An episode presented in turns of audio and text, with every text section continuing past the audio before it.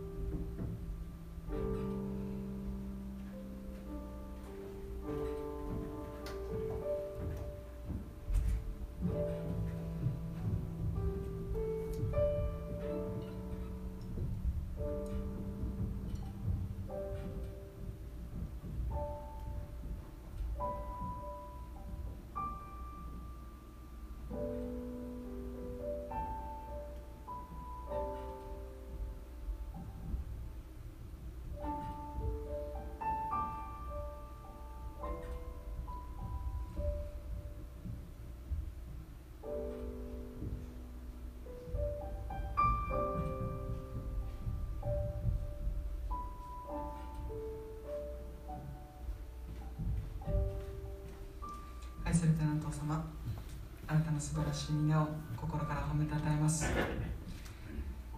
主よ今日も私たちを愛を持って私たち一人一人の名前を読んでこの場所に集めてくださったことを感謝します。共にキリストの体である一人一人として私たちは共に礼拝を捧げることを導かれたことを感謝します。今日もイエス様あなたの十字架の血とそして復活によって復活の命によって私たちが今日も生かされまた許され愛されていることを感謝します。許されたものとして愛されたものとして今あなたの御前に出ていきます。どうぞ神様この場所をあなたの霊で満たしてください。聖さんどうぞこのおユギファミリー教会の街道いっぱいにまた私たちの心いっぱいにどうぞあなたが満ち溢れてください。賛美の中でまたメッセージの中で私たちのあ知性だけではなくて心に触れてくださいますようにお願いいたします。え4月新しいスタートの月ですけれどもどうぞ神様もう一度あなたを見上げまた新しくこの1年間も進んでいくことができますようにどうぞ今日新しい、えー心を持ってあなたの御前に出ていきます。どうぞ祝福しまたこの1年進んでいき道のりをはっきりと指し示してください。この礼拝をあなたにお捧げします。最初から最後までどうぞあなたが性別し導いてください。この礼拝を感謝します。また共に今日兄弟姉妹と礼拝を捧げられることを感謝して愛する主イエス・キリストの皆によってお祈りします。アメン。アメン。それでは礼拝を捧げていきましょう。お立ちになれる方は立ち上がって共に少々交換していきたいと思います。の100編の1節から5節ですね。それでは告白していきましょう。少子全地を主に向かって喜びの声を上げよ喜びを持って主に仕えよ喜び歌いつつ見舞いに来たれ。知れ主こそ神。主が私たちを作られた。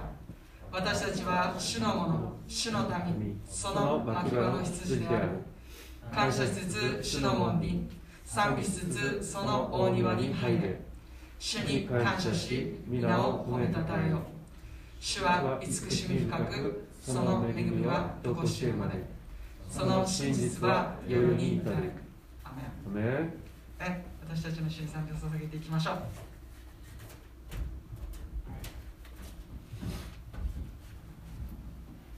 アメン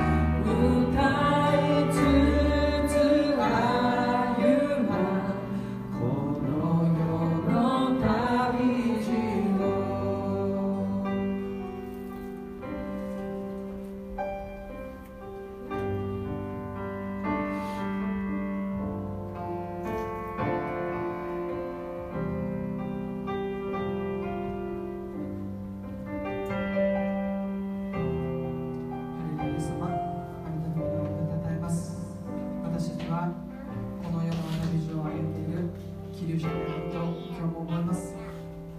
そしてこの地上障害あなたが共にいてください。私たちを支え続けてくださること。見えない見てが今日も私たちを支えていること。を心から感謝します。どんな嵐の時もまた倒れて自分一人じゃ立ち上がれない時もイエス様のそばにいて私たちを支えまた立たせてまた時におんぶして背負って主が歩いてくださることを感謝します。私たちの人生をあなたに委ねますと告白しながら共に続けて賛美をせらていきましょう。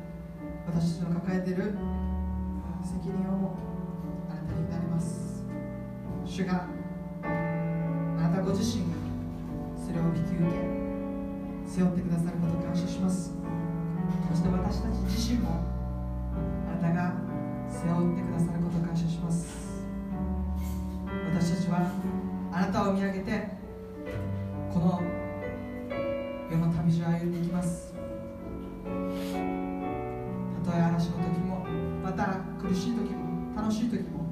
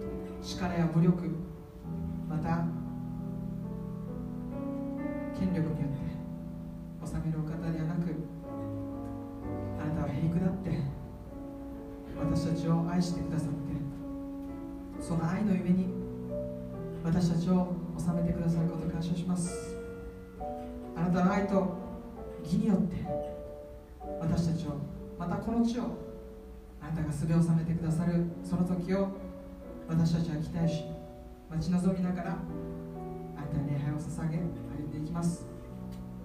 どうぞ主よ世界は痛みやまた苦しみ争いがありますけれどもどうぞその上にあなたの愛と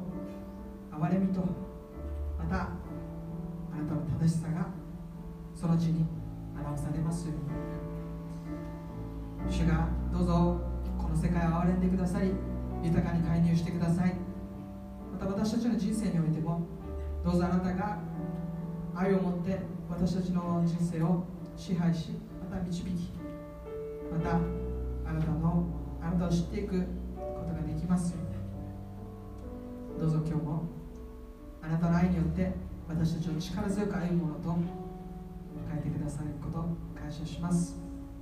すべての栄光が御座にいます。イエス様にありますように。この祈りをイエス・キリストの皆によってお祈りいたします。主に栄光を開始しましょうアー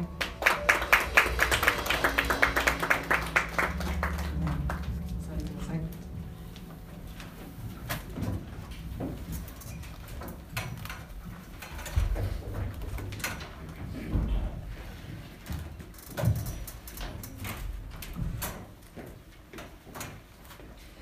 はい、それでは主の祈りに、えー入りたいと思います。もう一度お立ちになる方、お立ちになってし、え共に主の祈りを祈っていきましょう。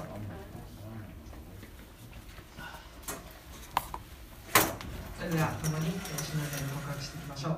主の祈り、天に増します我らの父よ、願わくが皆をあがめさせたまえ、御国を来たらせたまえ。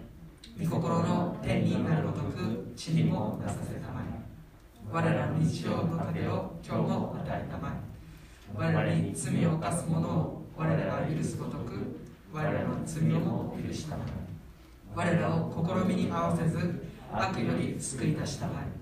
国と力と栄えとは限りなく何時のものなるはなり。ねお座りください。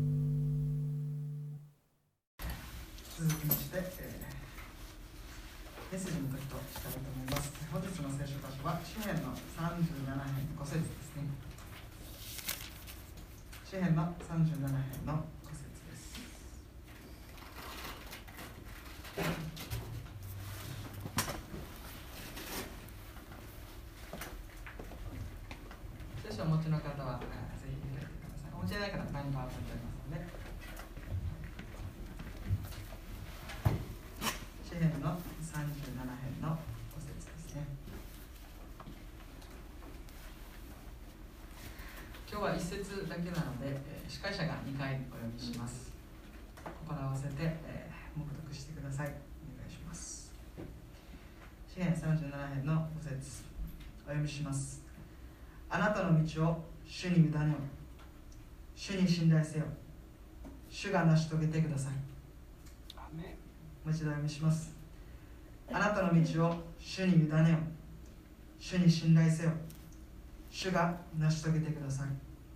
アメン今日はこの箇所からあなたの道を主に委ねよという題で、えー山下先生にえーメッセージを取り次いでいただきたいと思います。よろしくお願いいたします。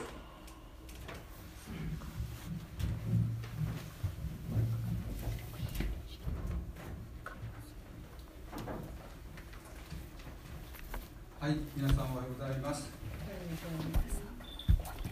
メッセージの前にですね、あの今日僕のために祈ってほしいですね。えっ、とまあメッセージが終わるとそれに続いて牧師就任式と伝道師就任式があるんですけども、はい。僕自身が本当にそのためにまあ備えてきましたけれども、はい、あのぜひ祈ってほしいなと思っています。えーまあ、毎回そうなんですけども、就任式の時にはですね、それをやる側がですね、まあ、結構あのなんて、なんていうんですかね、エネルギーが必要だなって本当に実感しています。えー戦いもあったなと思っているので、本当に今日本当に素晴らしい感謝な日ですので、えー少しの間ですね、僕のためにちょっと祈ってもらえますか。はい、先生のお父様、皆をお、賛美いたします。えー神様、今日は、えーこの後に牧師就任式と伝道師就任式がありますけれども、あなたがまたそれを知識を導く私自身も本当に、えー強くしてくださるので、助けてくださって、また油を注いでください。彼らに本当に油を注いでくれるように、私自身もあなたの油で満たしてくださいますように、よろしくお願いいたします。主よ感謝いたします。主よすべてをあなたに見ていただきます。イエス・キリストの皆を通してお祈りいたします。アメン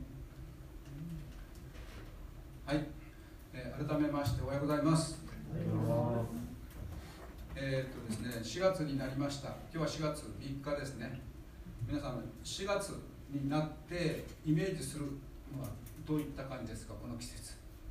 4月のイメージ。新学期そうですね。これ言ってもらったらもう もう大丈夫です。4月になると新入学新入社の季節月であります。何か新しいことがね日本においては4月、韓国も4月。3月ですね。あ3月。じゃあ3月がスタートみたいな感じですねそうです。ね。はいまあ日本においては4月がスタート。まあす桜もまだ残ってるのかな。まあ 本当にあの素晴らしい季節だなって僕はもうこの季節が大好きなんですね何かが始まるっていう時にね気持ちが本当にワクワクするんですよやっぱり始まり終わりよりも始まりが好きなタイプなんですけども、えー今日またこの気持ちを新たに新たにされる月にですね本日この教会にね数十分後かな、えー協力牧師と伝道師が誕生します。えーこれまで伝道師として3年間仕えてきました上野元樹伝道師がですね本日協力牧師というふうに、まあ、肩書きが変わるわけですけどもまあ霊的な目で見たら変わるのはおそらく肩書きではだけではなくなると思います。そしてもう一人は新学生として奈良県生駒市にあります関西聖書学院において3年間学びと訓練を受けた花城優也兄弟が本日伝道師に就任します。本当に晴れるようですね。いやちょっと本当に緊張してる。本当に緊張してます。まあまあ話は変わりますけどところでまあ先週のね手法を見てらっしゃる方手法をちゃんと見るタイプの方はですね奉仕用とかもきちんと見られてるんだと思いますけども奉仕用を見たらねあれ？何かおかしいなって思ってる方がいるかもしれません。先週の奉仕予定表にはですね4月3日は花城優也兄弟が説教者だと、まあ、明記されているんですね。じゃあ僕なぜ僕まずそのことから説明する必要があるかな。これは今日示されていることに対して、えー、とても関係があることだなと思っていますけども。まあ、先ほど説明した、まあまあ、ゆうや兄弟が在学している関西聖書学院進学校の卒業派遣式がですね去った3月10日に行われました。そこに私も出席したんですね、まあ、皆さんに報告した通りですけども。卒業派遣式。まあ通称 KBI って言いますけど KBI の卒業派遣式はね毎回泣かされる。だから嫌なんですよ。もうべもうびしょびしょになる。特に、まあ、嫌なんですよって語弊がありますけどそういう意味じゃないですかね。本当に特にその派遣するために、えー、各母教会の牧師や宣教師やいろいろと関わった先生方が講談に上がってですね目の前にひざまずいている進学校の3年生に手を置いてねある人は頭にある人は肩にある人はお尻みたいなね もう空いてるところどこにでも置くよって感じで本当に送り出すための祈りをするんですよ。そこに参加させていただいてる時も毎回号泣してます。そのような素晴らしい式が無事に3月10日に終わって無事に3月10日に終わってってこれ結構深い意味があってですね僕は無事に3月10日に卒業式を終えました。僕は終えたんですけども実はその卒業生の話を優也兄弟ね、まあ、ここに座ってますけども卒業派遣式を終えた後知ってらっしゃる方たちもいるかと思いますけども新型コロナウイルスに感染いたしましてまあその他の進学生も含めて感染したんですね。もし僕がそこにあと1日2日滞在を延ばしていたら僕自身も感染してそれを沖縄まで持ってきた可能性もあるかなと思っていますけどもその辺は神様がちゃんと守ってくださったんですけどじゃあ有益教では守られなかったのかってそうじゃない。その後が本当にあるなって思っています。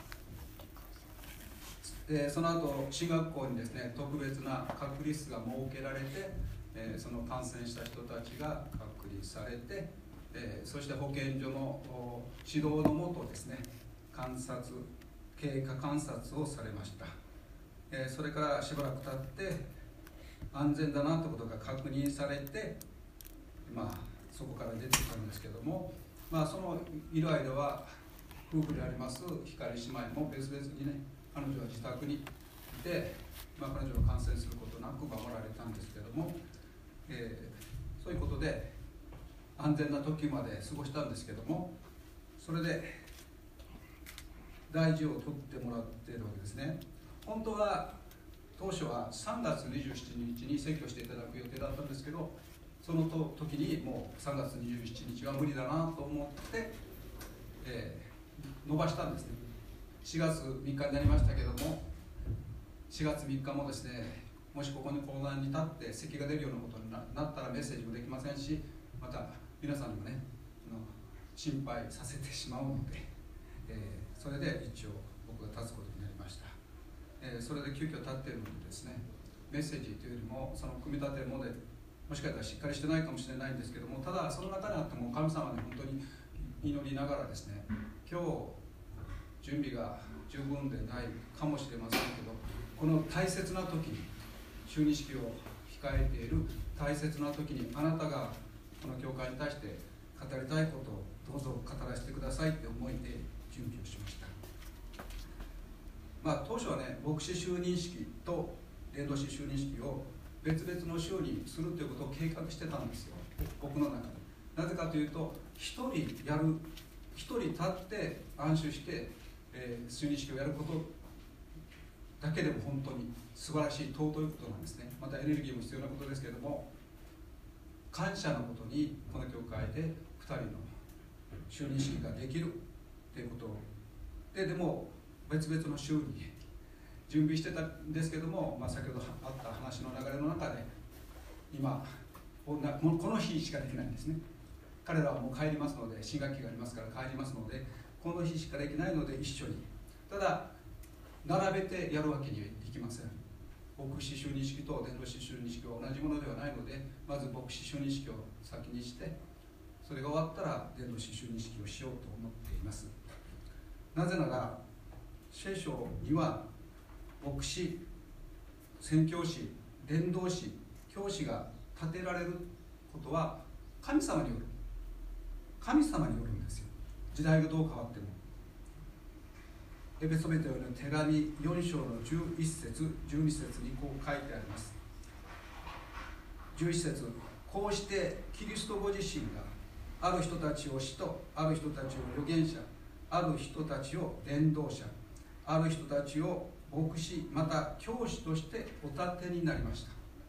キリストご自身がお立てになった。だから僕が勝手に決めたことでもないしお勧めしたことでもないし本人たちがなりたいからなったんだよっていうことでもない。特に今回に関してはですねこの時ということが強く実感しているんですね。12節も見るとそれは生徒たちを整えて奉仕の働きをさせキリストの体を立て上げるためですとんです。その奉仕の目的がこうであると書いてあります。この聖書の場所を見るとまあ現在宣教師牧師伝道師の方もですね身が引き締まる思いになるかな。自分は神によって立てられているのだという確信を持って私たちは立ってるわけですそうでないと立てないですよね。神が立てられたという言葉を置き換えると神によって選ばれたということですよね。神によって選ばれる場合に皆さん選ばれる基準って何だと思います？まあ聖書にまあいろいろと書いてますね。選ばれた基準基準というか。で聖書を学ぶ時に例えば聖書では王様や預言者使徒が選ばれてまた一般のね普通の人がある時代に立てられて選ばれてその民を導くっていうことで神が選ぶっていうシーンが随所に出てくる。ですね。でその一つを抜粋して例に挙げるとちょっと長いんですけどもサムエル記第1の16章の1節から13節。イスラエルにとって2番目の王様が選ばれる記事がそこに載っているんですね。それをちょっと読ませていただきますけどもこう書いてあります。1節から13節まで。主はサムエルに言われた。いつまであなたはサウルのことで悲しんでいるのか。私は彼をイスラエルの王位から退けている。角に油を満たせ。さあ私はあなたをベツレヘム人エッサイのところに使わす。彼の息子たちの中に私のために王を見出したから。サムエルは言った。どうして私が生けるでしょうか？サウルが聞いたら私を殺すでしょう。主は言われた。一頭のメスの子牛を手にし主に生贄を捧げるために来ましたと言いエッサイを祝宴に招け私があなたのなすべきことを教えよう。あなたは私のために私が言う人に油を注げ。サムエルは主がお告げになった通りにしてベツレヘムにやってきた。町の長老たちは身震いしながら彼を迎えていった。平和なことでおいでになったのですか。サムエルは言った。平和なことです。主に生贄を捧げるために来ました。身を性別して一緒に祝宴に来てください。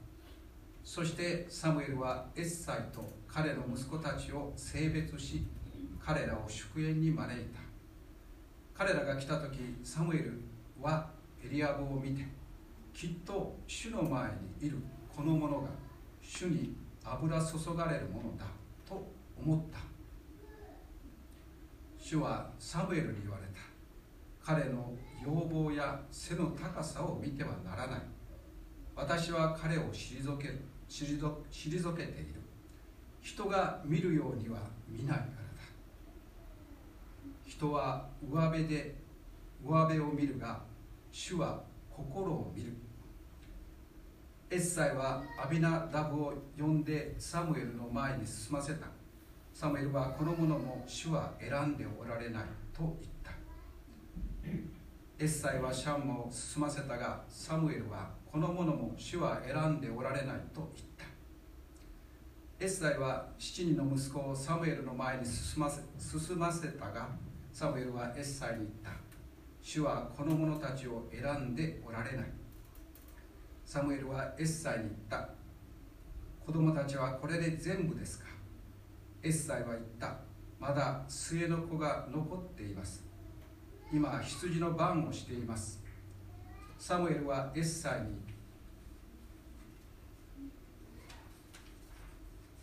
言った。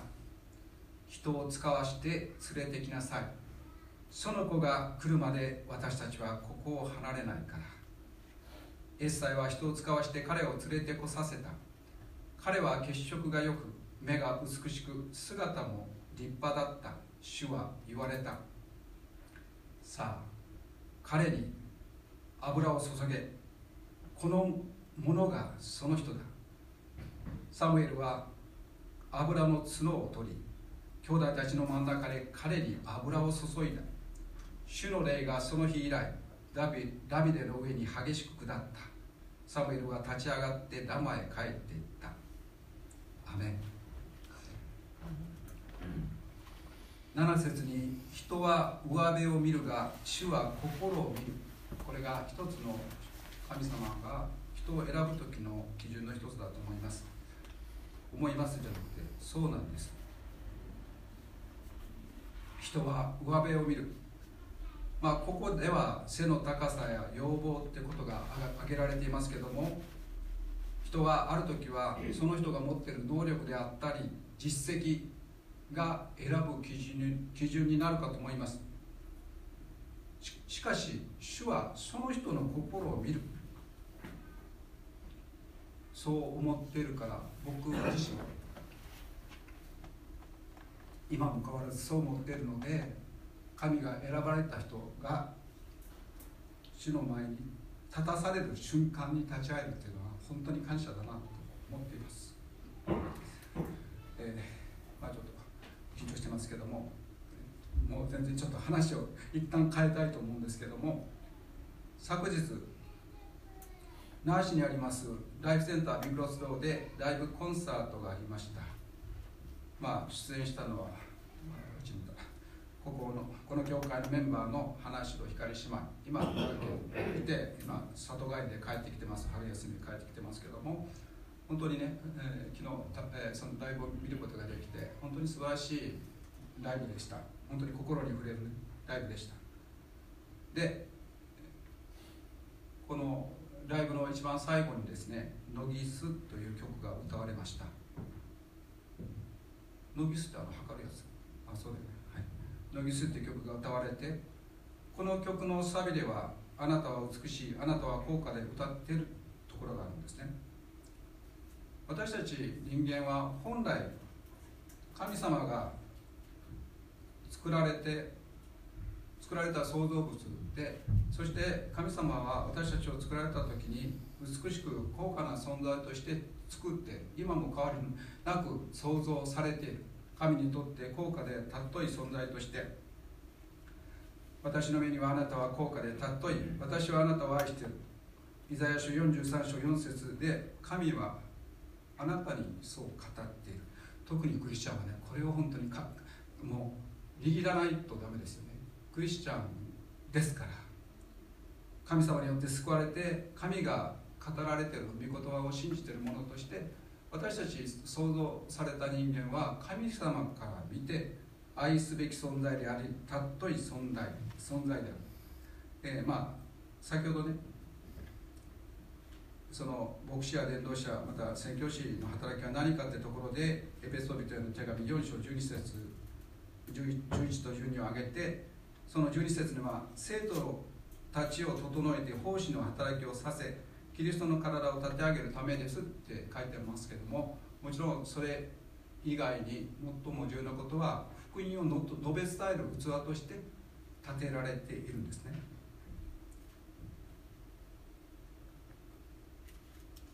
福音。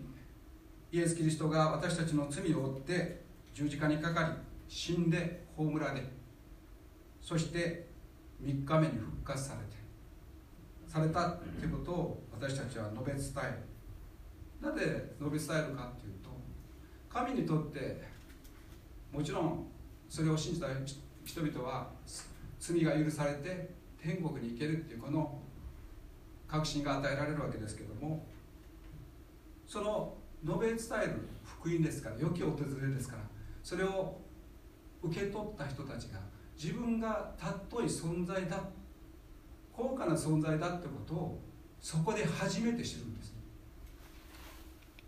昨日ライブをずっと横目で見ながら僕はちょっと離れたところでこのお客さんの様子を見てたんですけどもその歌われる歌詞の内容に触れられて涙する人たちがいたんですね。その歌の多くが語っていることはあなたは愛されてる。そしてあなたは大切な存在だってことを歌ってる。語ってる。ねそれを聞いて涙する人って皆さん分かります？心境が。それが確信して喜びに満ち溢れてる人がその歌詞を聞いて涙すると思いますか？必要とされてない。見捨てられている。そう思ってるからその歌詞に触れられて涙するんではないかこの牧師伝道師宣教師の使命はイエス・キリストの福音を述べ伝える。福音っていうのは救いを述べ伝えるだけではないですね。イエス様を信じた後に自分が本当に神によって愛されて大切な存在だっていうことを知らせるわけですよ。その日から人生が変わるわけですよね。尊い働きこの尊い働きに召されている人たちはなんと幸いなことでしょうと本当に思っています。またそれを助ける人たちはなんと幸いなことでしょう。教会は私たち一人一人が教会でイエス様を頭として前進していますけどもその整える立て上げる働きとして牧師伝道者そして宣教師が使わされていますけどもでも兄弟姉妹たち一人一人も教会を立て上げる一人一人なぜならまだイエス様のことを知らない。自分が本当に神から愛されている。高価だって言われ思われている。言われるってことを知らない人たちにそれを教えてあげないといけないんですね。すごい尊い働きですよね。生まれてきて神から必要とされないものは誰もいないということを知らせなければいけないということ。を、あ、昨日もねそれを歌を聴きながら、そうだよねってもう一回改めて思って本当に感謝したんですね。そのためにはその働きをするためには結論に向かいますけどその働きをするためには今日の、まあ、主題聖句が主法に書いてありますけども、まあ、今日の聖句ですね。支援の37編5節。あなたの道を主に委ねよう。主に信頼せよ。主が成し遂げてくださる。この世界は本当に不思議な世界で頭がいいからとか力があるからとか仕事ができるからっていうことで福音を述べ伝えたから業績を上げる結果を上げるかって言ったらそうでもないんですね。あのもう国会して長いですけどあの名前出さないけどえこの姉妹がこの兄弟がっていうあの感じの人たちがたくさん教会にね人を連れてくるんですね。不思議。どういう逆に教えてほしい。こうやって教会に人を導くコツを教えてほしいと思ったりするんですけど。でも導こうとしてる人たちの気持ちは同じなんですよ。私と同じように救われてほしい。だから自分では上手に福音を語ることはできないけどもでも連れてくることはできるっていう働きの人もいます。ぜひ皆さん自分の器自分の賜物っていうのを本当に神様に祈って自分は神様のために何ができるんだろうか何が捧げられるんだろうかということをぜひ考えて祈っていただきたいなと思っています、えー、もう終わりますけども本当に今日一人の牧師と一人の伝道師が誕生しますけども本当に、えー、その就任式が終わった後から皆さんの働きが始まりますね。彼らのために祈ってあげる。時々は経済的にも物質的にも助けてあげるっていう思いを持って支えてあげるっていうことを、まあ、すでに献身している伝道者の人たちに対してもいつも思って祈って支えてあげる、まあ、毎朝祈りますけど一人一人の名前を挙げて祈りますけども特に献身者に関してはですね祈らないと本当に戦い誘惑いろんなことが本当に大きいんですね、えー、ぜひ祈ってください。そして、えー、まあ、これから続く就任式で本当にまた彼らがさらにさらなる油注ぎを受けて立つことができるようにお祈りください。お祈りします。愛する天のお父様皆を褒めたたえ賛美いたします。私たちの道は神様に委ねるしかありません。神の働きをするためには神に委ねる以外に方法はないのです。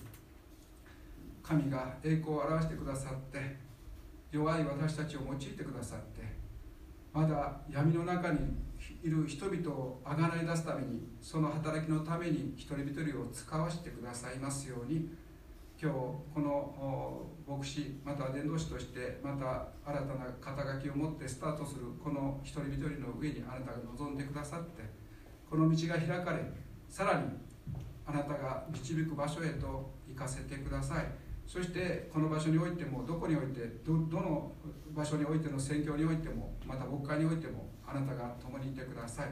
全てを見てに委ねます。イエス・キリストの皆を通してお祈りいたします。アーメン。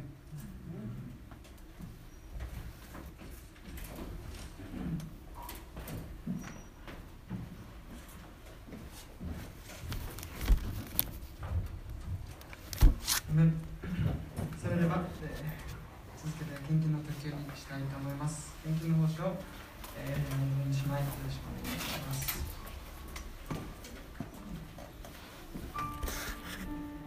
神の国とその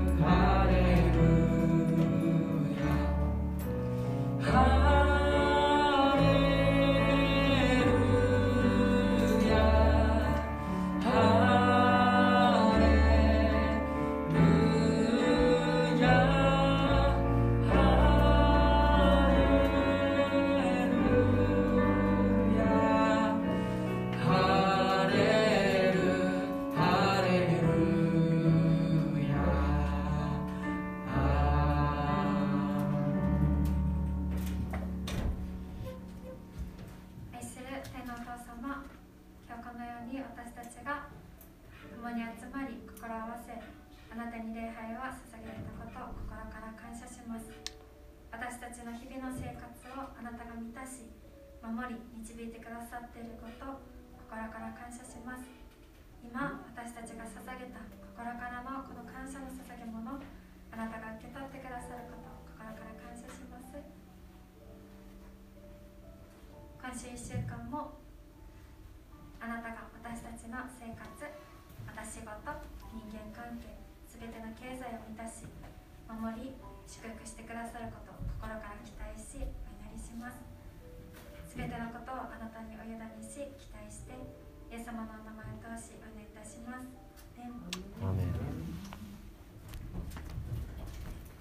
アメン。それでは勝利と祝祷を持って本日の礼拝を終わりにしたいと思います。